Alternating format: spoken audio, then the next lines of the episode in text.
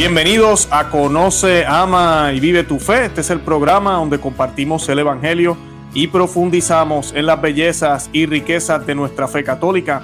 Les habla su amigo y hermano Luis Román y quisiera recordarles que no podemos amar lo que no conocemos y que solo vivimos lo que amamos. En el día de hoy me acompaña una persona conocida ya en el programa, si usted lleva tiempo con nosotros, pero si no lo conoce, es nuestro amigo Simón de Lacre. Discúlpame, Simón. Y Simón es el productor, eh, director, eh, dueño también de su empresa eh, de producción. Él nos va a hablar ahorita un poco de eso, por eso ves que el nombre dice Carabel, Carabel Films. Y pues él nos va a estar hablando de una producción sobre el apocalipsis. Que muchos de ustedes ya vieron el episodio primero, posiblemente está en YouTube eh, pero muchos tal vez no. Así que hoy van a conocer de esta producción magnífica, espectacular. En Colombia dirían bacano, yo digo en Puerto Rico brutal. Eh, en inglés dirían awesome, I don't know. Todos los idiomas que podamos decir, de verdad que cuando yo vi ese primer episodio, le estaba contando a Simón fuera del aire, eh, yo me quedé boquiabierto, al final casi brincaba de la silla, la emoción de cómo, no tan solo cómo se muestra el apocalipsis, sino la interpretación correcta, muy, muy bien con la doctrina católica y los efectos, que vamos a colocar algunos clips hoy, algunos cortos de, del episodio que viene, un cortito pequeño que nos está dando hoy un regalo eh, Simón y del corto y, del, y del episodio pasado que dura casi 45 minutos, vamos a colocar un pedacito pequeño para que vean la calidad de esta producción. Pero antes de, de, yo seguir hablando y no dejar a Simón hablar, quiero darle la bienvenida a Simón al programa. Así que Simón, bienvenido, ¿cómo estás? Gracias Luis por invitarme nuevamente, un gusto estar acá. Qué bueno, qué bueno. Y Simón nos acompaña desde Argentina. Y pues ahorita vamos a hablar de eso también. Pero antes de comenzar, como siempre hacemos, para que no se nos olvide, vamos a encomendarnos a la Santísima Virgen para que sea ella quien nos ilumine, nos ayude a llevar el mensaje que queremos llevar hoy. También a, que ayude esta producción y todo lo que está, se está haciendo a nivel eh, laical y a nivel privado también en muchos aspectos en la misma Iglesia Católica para promover el reino de, de, su Hijo, del Señor, de nuestro Señor Jesucristo.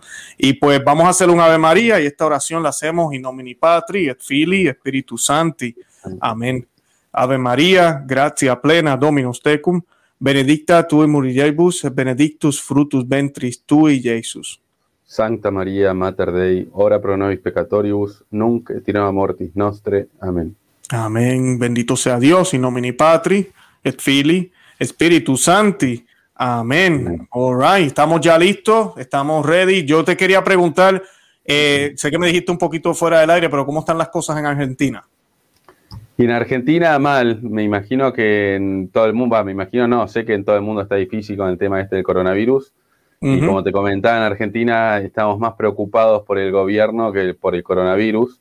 De todas formas, el coronavirus es una cosa que manejan ellos para, para su propio interés. Eh, meten cuarentena cuando les conviene, cuando no les conviene la levantan, la meten para ciertos sectores, para ellos no. Este, cosas insólitas, ¿no? Por ejemplo, hace poco un, político eh, muy, muy conocido acá en Argentina vino de, de un viaje por Europa y eh, el gobierno dice que hay que hacer 15 días de cuarentena cuando uno llega de afuera. Pero mm. dice, él no hizo cuarentena, entonces el gobierno salió en su defensa a decir que los funcionarios políticos están exentos de hacer cuarentena. ¿Qué? Ellos, ellos, pueden venir, contagiar a quien quieran, hacer lo que quieran. Pero bueno, así, eh, así funciona Argentina. Qué increíble. Sí, sí, sí. Increíble. Y no, no, y no pasa nada, ¿eh? en otro país por ahí más serio hay un juicio o algo, pero acá no pasa nada, ahí quedó, hacen lo que quieran. Sí, qué tristeza, man. No, vamos, nosotros vamos a estar orando mucho por Argentina. Yo sé que las cosas allá no, no, no están bien y, y, en todo el mundo, aquí tampoco en Estados Unidos las cosas no están tan buenas tampoco. Eh, todo está patas arriba, todo está revés, lo que era bueno ahora es malo y lo que era malo ahora es bueno. Eh, en este mes del arcoíris, ahora en junio, eh, no se puede hablar de muchas cosas. Eh, es, es todo, todo yo a veces le digo, ¿verdad? Uno tiene que a veces coger algunas cosas como hacer, ¿verdad? Jocosamente, porque si no, no se vuelve loco, pero yo digo, pareciera que estamos en una película. Hoy hablando de producciones, de verdad que pareciera que estamos en una película de, ciencia ficción, lamentablemente. Y no, es la realidad, es, lo, es la cruz que nos ha tocado cargar. Y, hablando de producciones, yo quería aprovechar, ya que, ya que me di yo mismo el cue ahí, eh, tenemos una producción que, ya comenzó, ¿verdad? Es una miniserie documental que se llama El Apocalipsis, ¿verdad? Según San Juan. ¿Nos puedes hablar un poco de eso, verdad? Para la audiencia que no sabe nada, absolutamente nada de ti, nada de, esa producción. ¿Qué, ¿Qué, es eso? ¿Qué es esta miniserie documental? Bien, yo hace varios años estoy leyendo a un sacerdote argentino, ya murió en el año 81, que era un gran teólogo, escribió más de 50 libros y él era un estudioso del tema del apocalipsis. Yo a él lo empecé a leer por las críticas que hacía al modernismo y al liberalismo, me gustó mucho, y empecé a ver que en todos sus libros hablaba siempre, él volvía al tema del apocalipsis y era un tema muy presente en él. Este, él veía ya los signos de los tiempos por el año, antes del concilio, el año fines de los 50, principios de los 60, ahí está el padre Castellani. Castellani, sí. Este, y él veía los signos de los tiempos, o sea, del fin de los tiempos, los veía ya en su época con toda claridad, el tema de la corrupción en la iglesia, él lo veía muy patente, cuando nadie lo veía tan, tan claro, él lo, veía y lo vivía en carne propia. Entonces era un tema muy presente en él. Y él tiene la particularidad que era, era un genio, era esas mentes brillantes como los grandes santos tipo San Agustín, Santo Tomás, eh, sabía creo que sabía más de 15 idiomas, este, hablaba a la perfección unos 8, este, era esas mentes brillantes y leía absolutamente todo. Bueno, y él lo que hizo fue estudiar desde los santos padres, este, hasta, incluido obviamente los evangelios, hasta su época, que él escribe en el año, el libro lo escribe en el año 60 más o menos, el que se trata directamente sobre el Apocalipsis, que se llama El Apocalipsis de San Juan, el libro. Este, pero él ya venía hablando y dando conferencias sobre el tema las décadas anteriores. Y él estudia todo, estudia a los buenos y a los malos, desde los santos padres hasta su época, y a los malos los refuta, en sus libros los va refutando, y de los buenos va tomando lo mejor y va buscando una coherencia entre todo eso que él estudió desde los santos padres hasta su época, va buscando una coherencia para hacer una interpretación que en realidad no es una interpretación, digamos, suya realmente, sino es la interpretación tradicional de la iglesia, pero donde hay contradicciones, él busca lo que sea el, el, punto en común. Por ejemplo, en los Santos Padres, si están, hay contradicción en algún tema, él busca la línea por donde puede haber una unión.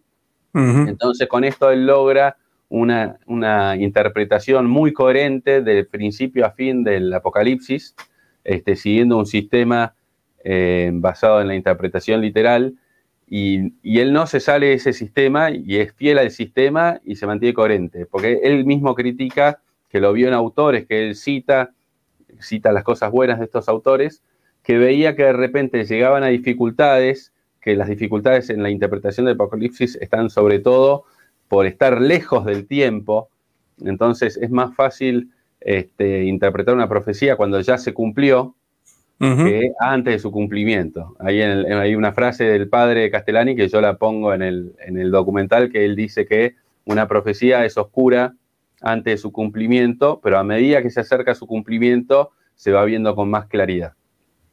Este, bueno, él tiene esa ventaja, ¿no? De estar más cerca, estar adelante. Entonces él dice, no es que yo sepa más que San Agustín o que Santo Tomás o que los padres de la iglesia, sino que soy como un enano que se para sobre los hombros de los gigantes, dice. Y lógicamente un enano parado sobre los hombros de un gigante ve más que el gigante.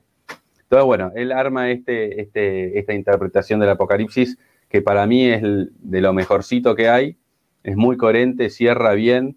Eh, yo me sentí muy identificado al leerlo, un libro que se escribió a principios del año 60, lo leí hace más o menos 10 años y dije, epa, esto, esto lo escribieron ayer, ¿cuándo lo escribieron? Empecé a buscar y veo en el 62. Hmm. Y no, no puede ser. O sea, la claridad de visión que él tenía aplica absolutamente para nuestro tiempo, este, por más que lo haya escrito hace más de, 60 años. Claro, claro. Este, pero bueno, ese es el, autor en quien yo me baso. Y a mí el tema me empezó a apasionar gracias a él, el tema del apocalipsis. Y más, le, cuanto más leía, más comprendía nuestro mundo, ¿no? Las cosas que uno va pasando, que dice, ¿por qué pasa esto? ¿Cómo Dios permite? ¿Cómo puede ser? Este, ¿Por qué estamos tan mal en, nuestra época comparadas con, épocas anteriores? en la historia, ¿no? Muy anteriores, digo, desde siempre, siempre estamos, yo en mi propia vida vi una evolución del mal, eh, pero que va a una velocidad vertiginosa. Porque uno puede comparar lo de sus abuelos con su época, claramente va a ser distinta. Pero yo comparo mi época de cuando yo era chico, a los 10 años, con mi época hoy, hoy tengo 40, y es, es un mundo que si, si yo no lo hubiera vivido, este, podría decir que hay 100 o 200 años de diferencia, cómo, cómo ha crecido la, iniquidad en el mundo. En solo 10 años, en 10 años nada más, tú miras para atrás y las sí, sí, sí, sí, sí, pero yo me acuerdo que sí, a los 15, a los 10 años, eh, era en Argentina, en Estados Unidos ya eran más avanzados, ahí en Europa también, pero en Argentina el aborto era impensable. Eutanasia, impensable. Ideología de género, locura absoluta, impensable, ¿no? no no pasa por la cabeza de nadie eso. Este, y, en tan poco tiempo todo lo que hoy vivimos, este, ni, hablar estos dos últimos años, ¿no? Que, todo ha avanzado con, la excusa de la, del, del, virus, ha avanzado mucho más rápido en todo el mundo. Este, hace, sí, hace 10, 15 años era una cosa impensable. Pero bueno, eso a mí me, llevó a, decir, bueno, yo quiero, yo quería, de hecho, bueno, yo este libro lo leí, como te decía, hace unos 10, 10 años más o menos, y yo hablaba con mi familia y con mis amigos sobre el tema y me decían, ah, vos estás loco, me dicen, porque todavía no, como decía, era el inicio, no se veía toda esta locura. Este, y, la verdad es que yo no lo sabía expresar tampoco, entonces era, era comprensible que me digan, vos estás loco, no tenés ni idea, estás diciendo cualquier cosa. Pero bueno, entonces dije, bueno, a ver, lo mío es el cine, hagamos un documental sobre el libro. Y la idea la estuve masticando durante muchos años, hasta que, bueno, finalmente el año pasado me, largué a hacerlo. Y hicimos en el primer capítulo y ahora estamos grabando el segundo capítulo.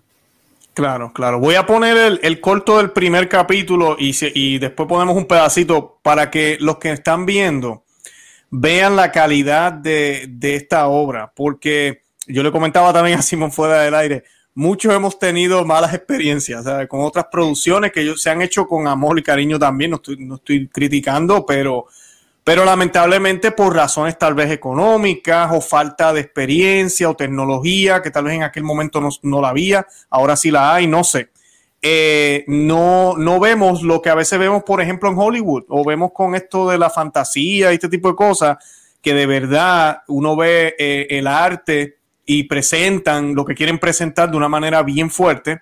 Entonces a veces uno dice, ay, si las cosas del Señor las hicieran así, pues sí hay, hay producciones y una de esas es esta que vamos a mostrar hoy, parte de ella que de por sí también vamos a estar hablando ahorita de cómo pueden colaborar, cómo pueden ayudar con esta producción, porque los que vieron el programa anterior se acuerdan que Simón habló que tal vez no iba a haber segundo capítulo porque, ¿verdad? Si no había el apoyo, y bendito sea Dios, yo cuando vi, por eso eh, lo llamé, porque vi que empezaste a colocar fotos de, lo que estaba pasando en estos días y que estaban eh, ya grabando. Déjame colocar, aquí tengo algunas de las fotos. Yo vi que tú las pusiste por, vi algunas en YouTube y también las vi en, por Facebook, Instagram, creo que también. Ahí ustedes, de, el maquillaje y la pantalla verde y todo ese tipo de cosas. Y a mí me dio tanta, tanta alegría saber que ya estaban grabando el segundo episodio, eh, que fue lo primero que le dije a mi esposa cuando llegué del trabajo. Le dije a ella, oye, este, eh, parece que sí, este, gracias a Dios, el Señor provee y el Señor quiere que tengamos el segundo capítulo de la miniserie documental, ¿verdad? Del Apocalipsis. Y pues, eh, pero, ¿verdad? Volvemos a lo mismo la idea es que sean, si no me equivoco, son 10 episodios, 9 episodios en total, eh, Simón. Sí, eh, originalmente había previsto 9 episodios más un especial sobre el sermón escatológico de Jesucristo, el de Mateo 24. Pero bueno, iremos viendo. Ahí, a medida que escribo el guion, todavía no he escrito los guiones de los, de los siguientes, pasado del tercero, tengo hasta el tercero escrito nomás. Y a veces por ahí, por una cuestión de, de recursos o tiempo, por ahí se condensa dos capítulos en uno, eso. Claro terminará siendo entre 7 y 10 capítulos. Exacto, exacto. tenemos que orar por eso, pero también tenemos que actuar. Bueno, déjame colocar aquí el trailer rapidito del primer capítulo y hablamos en un segundo.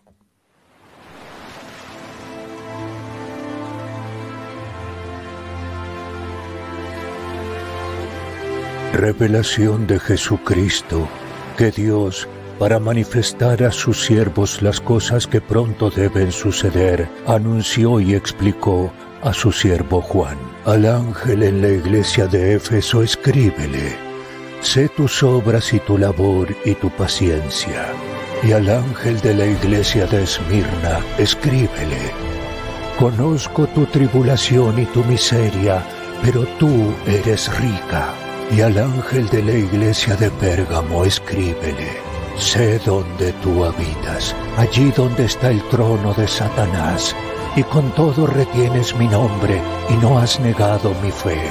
Al ángel de la iglesia de Tiatira, escríbele. Conozco tus obras y tu caridad, y tu fe y tu servicio y tu paciencia. Y al ángel de la iglesia de Sardes, escríbele. Conozco tus obras, se te tiene por viviente, pero estás muerto. Y al ángel de la iglesia de Filadelfia, escríbele. No obstante tu debilidad, has guardado mi palabra y no has negado mi nombre. Y al ángel de la iglesia de la Odisea, escríbele. Esto dice el Amén.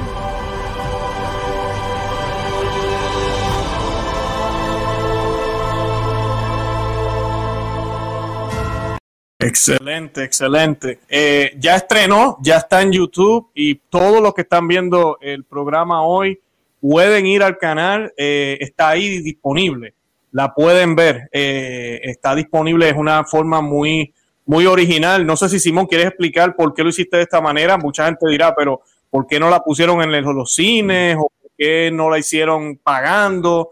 Ah. Eh, ¿cómo, cómo, surgió este concepto de hacerlo de esta forma que ya al paso que va, yo creo que en varios meses llegan al millón de vistas y pues eh, va muy bien, gracias a Dios. Sí, bueno, lo, lo hago como un apostolado, entonces quería que esté gratis este, si, si lograba la forma de hacer el primer capítulo, que estuviera ahí gratis y que la gente colaborara con una forma de, que puedan participar del apostolado también. Este, y bueno, imaginé aparte, como, como decías vos al principio, el tema de que hay, hay otro material que no tiene buena calidad, que por ahí tiene buena intención. Yo creo que la diferencia está en que yo lo que busqué es hacer un video que no sea solo para el católico que ya está eh, iniciado en el tema del apocalipsis y que le interesa ese tema y que lo está buscando, sino hacer un video que le pueda gustar al menos atractivo visualmente este, a, un protestante, a alguien que no está metido en el tema, a un católico más light, que lo pueda ver como un programa y que algo le quede. Al, menos este, en el primer capítulo me han dejado varios comentarios de gente que claramente no estaba metida en el tema, pero les gustó mucho la parte de la historia de la iglesia y que no la conocían y que ahora la conocen, porque bueno, el primer capítulo habla mucho de, la parte histórica de la iglesia, este, y, he tenido buenos comentarios incluso de protestantes, hay malos comentarios de protestantes también diciendo que, adoramos imágenes, casi todos dicen que adoramos imágenes y, y, contestan eso como si hacer una película con imágenes fuera adorar imágenes, pero bueno, este, pero algunos protestantes han comentado que les gustó mucho, que bueno, que no coinciden con este o tres puntos, pero que la interpretación en general les gustó mucho. Este, y bueno, verán, probablemente esos vean el segundo también, y, qué sé yo, Dios, uno siembra la semilla y, Dios la haga germinar. Qué bonito. Eso es este, exactamente lo que ustedes han hecho. De verdad que, eh, no, yo cuando lo vi, esa parte me gustó mucho, la, la cronología que hicieron ustedes eh, no, espectacular, porque eh, uno, uno como que ve el apocalipsis así, pero no tan, la forma en que lo pusiste fue tan claro. O sea, el Señor los ayudó a ustedes eh, a, plasmarlo. porque tú mencionabas ahorita el guion, eso no es fácil escribirlo, ¿verdad? Leer un libro y colocarlo en, en, y tratar de compactarlo en media hora, 40 minutos, en imágenes, narración, actuación, eh, eso no es cualquier cosa, no es simplemente ¿verdad? tomar una cámara, un computador y hacer dos o tres cositas juntas ahí, no. envuelve mucha, mucha, eh, como diríamos, planeación, ¿verdad? Mucho plan eh, para poderlo lograr.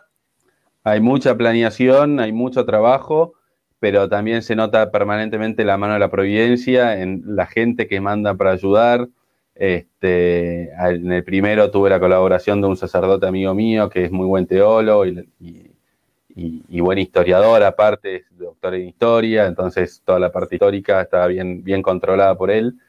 Este, y para el segundo tengo la ayuda de uno de los mejores teólogos argentinos de, línea tradicional, muy bueno también, este, que me corrige el guion y, me, ha ido guiando un poco.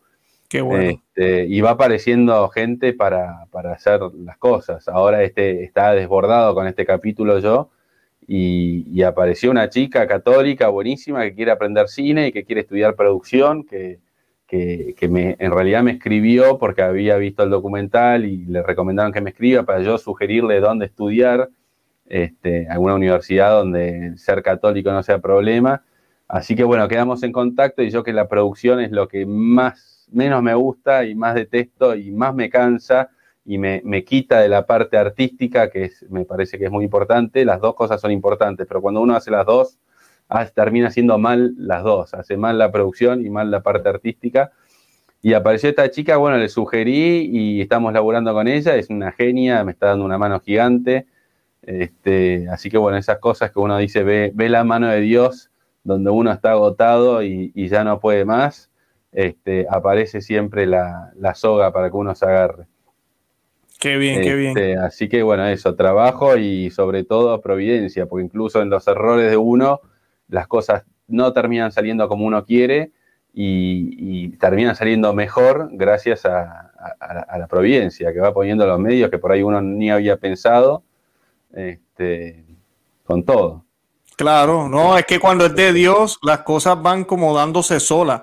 Eh, todo lo que es de Dios así es, se va dando solo, aparece gente, aparecen ideas, viene aquello, eh, como que uno dice, ah, con razón me pasó esto, conocí a esta persona anteriormente, todo empieza a hacer sentido. Y pareciera que estaba ya desde un principio planeado. Y sí, así mismo estaba, ya el Señor lo había pensado. Lo que pasa es que nosotros no podemos ver todo el plan, pero él ya lo sabe. Él ya lo sabe. Eso es lo bonito. Mira, voy a colocar los segundos que dije que iba a colocar para que la gente vea la calidad. Eh, obviamente no podemos colocar el episodio completo. Tienen que ir allá a verlo y por favor apoyar este movimiento que vamos a dejar toda la información en la descripción de este programa y los que nos escuchan por podcast, yo les recomiendo que vayan al YouTube y vean el programa en video porque pues no están viendo las imágenes eh, para que también apoyen a este, a este proyecto y es de, de muy, muy buena calidad. Vamos a ver aquí varios segundos. Este es del primer episodio que se llama Las Cartas de las Siete Iglesias. Ahora vamos a hablar del segundo que se trata de los siete sellos. Vamos a hablar de eso en un segundo. Fuego del cielo, terremotos, bestias monstruosas, dolor, angustia y muerte, el apocalipsis, el libro que cierra la Biblia entera, abunda en estas imágenes. Para el común de la gente, lo apocalíptico se ha vuelto sinónimo de horribles castigos, fin del mundo, y absoluta y definitiva desesperación. La respuesta general a este terror es vaciar el libro de su sentido profético y considerarlo una mera alegoría de enseñanzas morales y religiosas. ¿Es esto realmente así?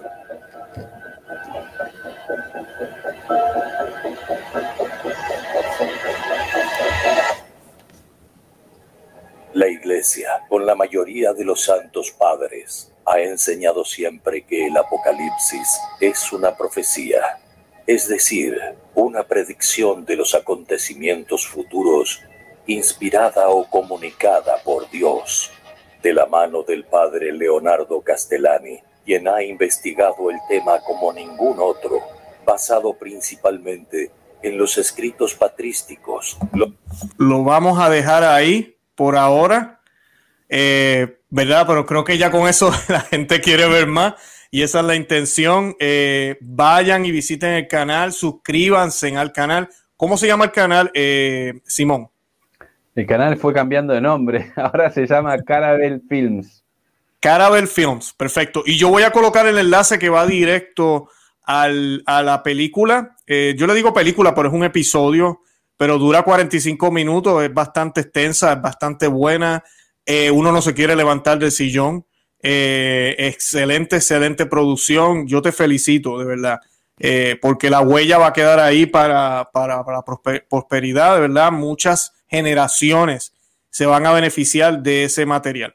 Y ahora viene el segundo episodio que se llama Los 10 sellos. ¿Tú, tú nos puedes decir brevemente de qué se trata esto de los 10 sellos?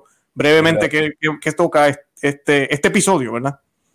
Los siete sellos, lo dijiste bien la primera vez. Ay, discúlpame, los siete, sí. Muy bien. Bueno, los siete sellos este, inaugura el libro de los siete sellos, inaugura la profecía de los últimos tiempos, ya, exclusiva, o sea, específicamente los últimos tiempos. Porque como veíamos en el primer capítulo, eh, según la interpretación que maneja el padre Leonardo Castellani, es una profecía que abarca todo el tiempo de la iglesia, desde la, desde la primera venida de Cristo a la segunda venida de Cristo. Ahora con los siete sellos se inaugura la profecía del fin de los tiempos, o sea, la propiamente escatológica. Este, el primer, bueno, no sé si querés que te cuente que repasamos que es cada sello, lo, pueden leer en el Apocalipsis. Lo puedes decir brevemente ya, no quiero que tampoco vayas a decir lo que vamos a, lo que vas a mostrar, ¿verdad? Claro, no, no, no voy a quemar la interpretación, pero bueno, los siete sellos son eh, los cuatro jinetes del Apocalipsis, los, los famosos cuatro jinetes del Apocalipsis. este, el primer sello es el jinete blanco, que es al que se le da un arco y flecha y tiene una corona de rey. El segundo jinete es eh, un, guerrero con una gran espada. No dice que es un guerrero, pero dice que trae una gran espada y que se le dio potestad para que se mataran unos a otros.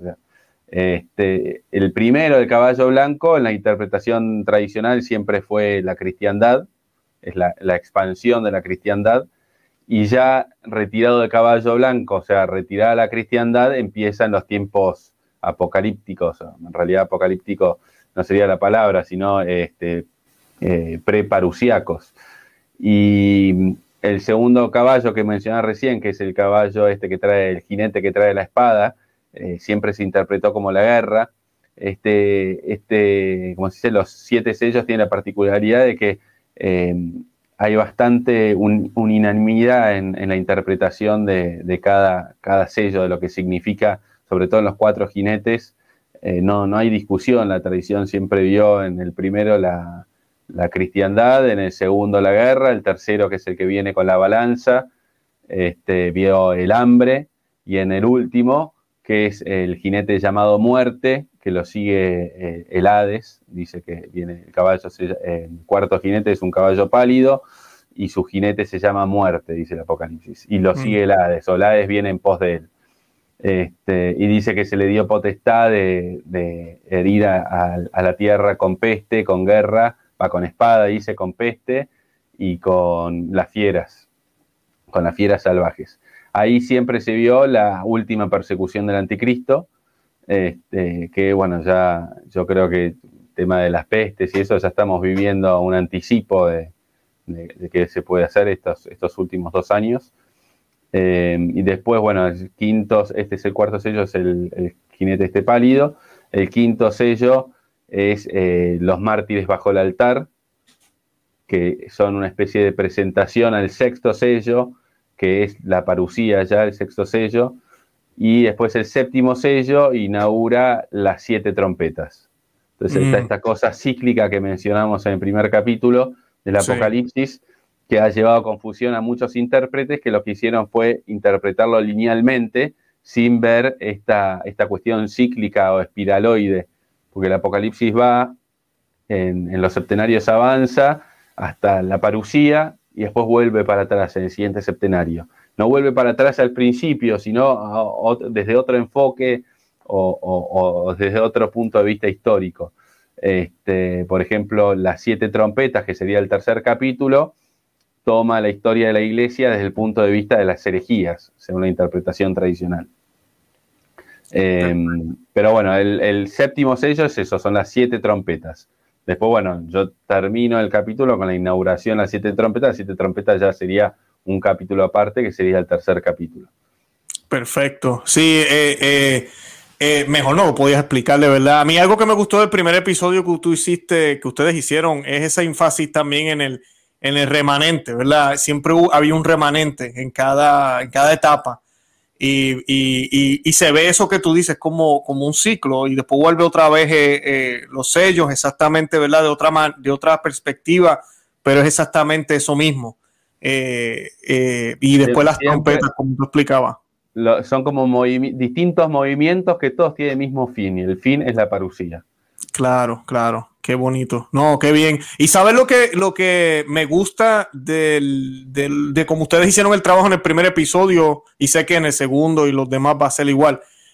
Que, porque ahorita pusimos 30 segundos, no sé cuántos segundos pusimos. Eh, la gente siempre, Apocalipsis, oh no, eso es horrible, no voy a poder dormir. Este, y, y sí, hay imágenes, ¿verdad? Eh, eh, es un libro que tiene mucha, mucha simbolismo. Juan eh, inspirado por el Espíritu Santo, lo, lo, escribe como lo escribió, ¿verdad? Pero, pero a la misma vez también hay una esperanza, ¿sabes? Eh, si tú no ves la esperanza, algo estás, eh, estás perdiendo algo, o sea, no estás viendo el mensaje completo, solamente te estás enfocando en las cosas que tienen que pasar. Es como ver la crucifixión y no saber que al tercer día el Señor resucitó. bien, hay que verlo todo en perspectiva, tampoco enfocarme en la resurrección y olvidarme de la pasión del Señor. Eh, es esa, esa, e, e, es, el, es la, como diría yo, la, la obra completa eh, del Señor, el plan de salvación de Dios. Así es, sí, totalmente. Es, para mí es clarísimo un libro de esperanza, el Apocalipsis. Por un lado, porque nos prepara anunciándonos las cosas que van a pasar y que son inevitables que pasen, que son claramente cosas malas, la guerra, la peste, el hambre, este, pero al mismo tiempo que anuncia eso, anuncia que después de eso viene el premio, viene Cristo a poner todo en orden, este, que hay un premio para los que perseveren y, el hecho de que eh, esté seguido de, esas, de esos anuncios de calamidades, este premio, cuando uno ve las calamidades, tiene que acordarse que si las calamidades se cumplieron, que estaban anunciadas, también se va a cumplir el premio. Claro. ¿Verdad? Este, bueno, y eso yo creo que es lo que apunto y me parece que, se ve claro en el, en, los, en, el, primer capítulo y tratamos de que sea eh, acompañado con la música y con, la imagen y todo, que sea una, un, cada episodio sea una esperanza, un, mensaje de esperanza y no de angustia. Claro, claro. No, y, lo hicieron excelentemente bien en el primer episodio. Voy a colocarles un regalo que nos trajo Simón hoy, unos segundos también, o un minuto creo que es del primer... Eh, del segundo. Del segundo capítulo, eh, que son la... exacto, que son los siete sellos y para que vean ahí un poquitito de lo que, de lo que podemos esperar.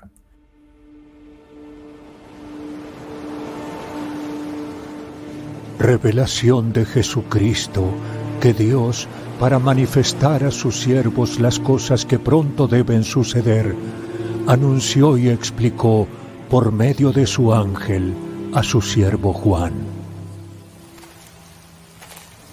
Después de escribir las cartas a las siete iglesias, tuve una visión, y he aquí una puerta abierta en el cielo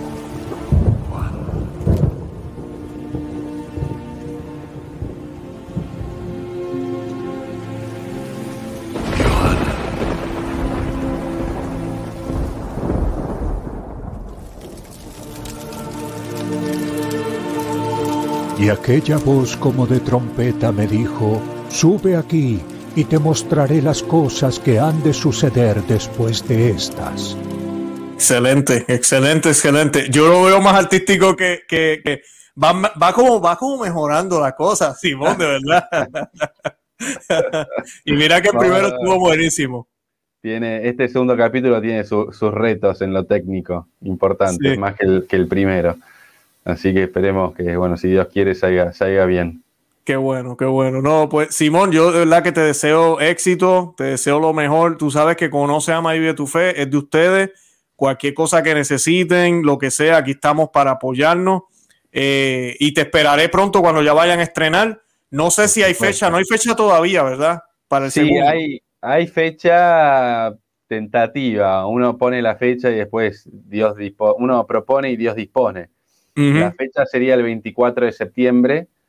Em, la realidad es que está medio jugada la fecha porque parte de los jinetes eh, del apocalipsis, los, los, primeros tres, eh, los vamos a filmar acá en, el sur de Argentina, en las montañas, que ahora está todo nevado. Entonces tengo que esperar a que mm. a, agosto a que empiece a aflojar un poco la nieve.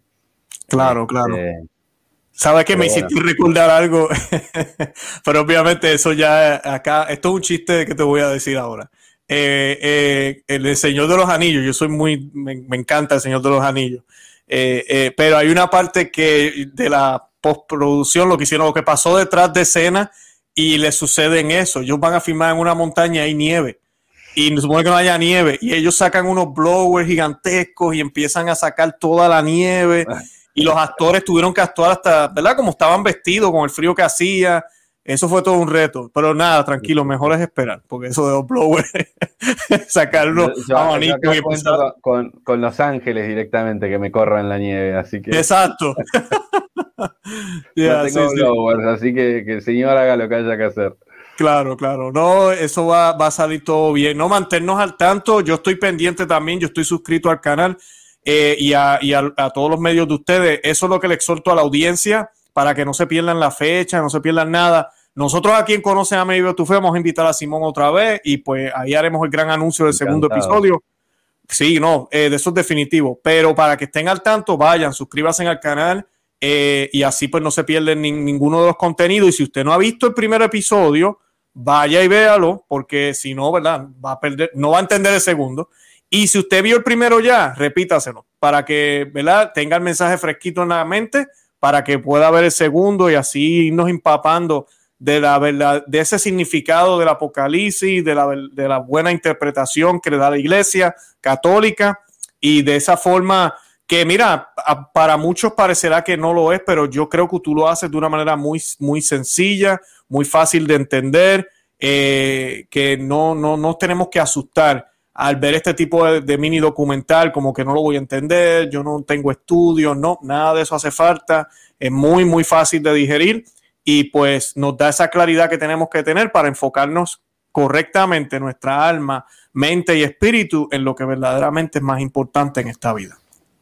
Eh, eh, Simón, ¿algo más que quieras añadir para ir concluyendo? No, no, nada. Como siempre, muchas gracias por ayudarme a difundir este proyecto que tanto esfuerzo me está llevando, este, que claramente, como dice, dice el Evangelio, uno enciende una vela o una lámpara no para ponerla debajo de la cama, sino para ponerla sobre la mesa y que alumbre. Entonces, bueno, vos me estás ayudando a eso, a ponerla sobre la mesa, así que muchas gracias. No, es un honor. No se olviden, eh, creo que lo mencionamos al principio, cuando vayan, pueden ir a la página, yo voy a colocar el enlace de la página de ellos que se llama el apocalipsis.org, creo que es, ¿verdad?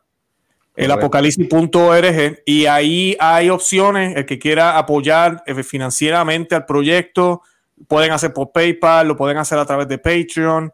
Ah, hay diferentes opciones también que yo sé que la gente siempre quiere ayudar. Estos proyectos cuestan dinero, son bien, bien costosos. Y gracias a Dios el Señor ha proveído y, y se ha podido hacer el segundo, como mencioné al principio del programa. Yo recuerdo esa primera entrevista que los invito también a que la vean, la que hicimos aquí en Conoce, Ama y Vive tu Fe eh, con, con, Simón. Eh, yo recuerdo cuando Simón habló de eso y dijo que, que, tal vez no iba a haber un segundo episodio. Y pues gracias a Dios el Señor ha, dado eh, esos recursos, pero también el Señor quiere que nosotros participemos en esa obra de dar. Así que si usted tiene, mira, no se trata de grandes cantidades, un poquito aquí, un poquito allá, somos mucho dando un poco, se obtiene mucho. Así que no, no piense que hay un dólar, dos dólares, cinco dólares, eso no, no, ayuda en nada. Los que estamos acá en Estados Unidos, si usted está en otro país, eh, lo que usted quiera dar, no, no, no sienta que es poco. Es, es, le sale del corazón y créame, muchos van a hacer lo mismo y eso pues ayuda a este tipo de proyectos porque por allá afuera está Netflix, están todas estas porquerías de plataformas promoviendo eh, la cultura de la muerte, promoviendo el aborto, todo lo que es del arcoíris y, y, y y todo ese tipo de cosas. la gente no tiene problema en pagar 20 dólares al mes por esos servicios. Eh, eh, en vez de nosotros los católicos darnos cuenta de que no deberíamos estar botando nuestro dinero en eso y empezar a apoyar proyectos como este. De verdad que sí. Simón, te deseamos lo mejor del mundo. Te tenemos en nuestras oraciones y, yo sé que muchos también van a estar apoyándote. Eh, con las oraciones y financieramente. Bueno, Luis, muchas gracias por todo y te mando un abrazo grande. Claro que sí. Igualmente, Simón, que Dios te bendiga. Igualmente, que Dios te bendiga. Bye bye.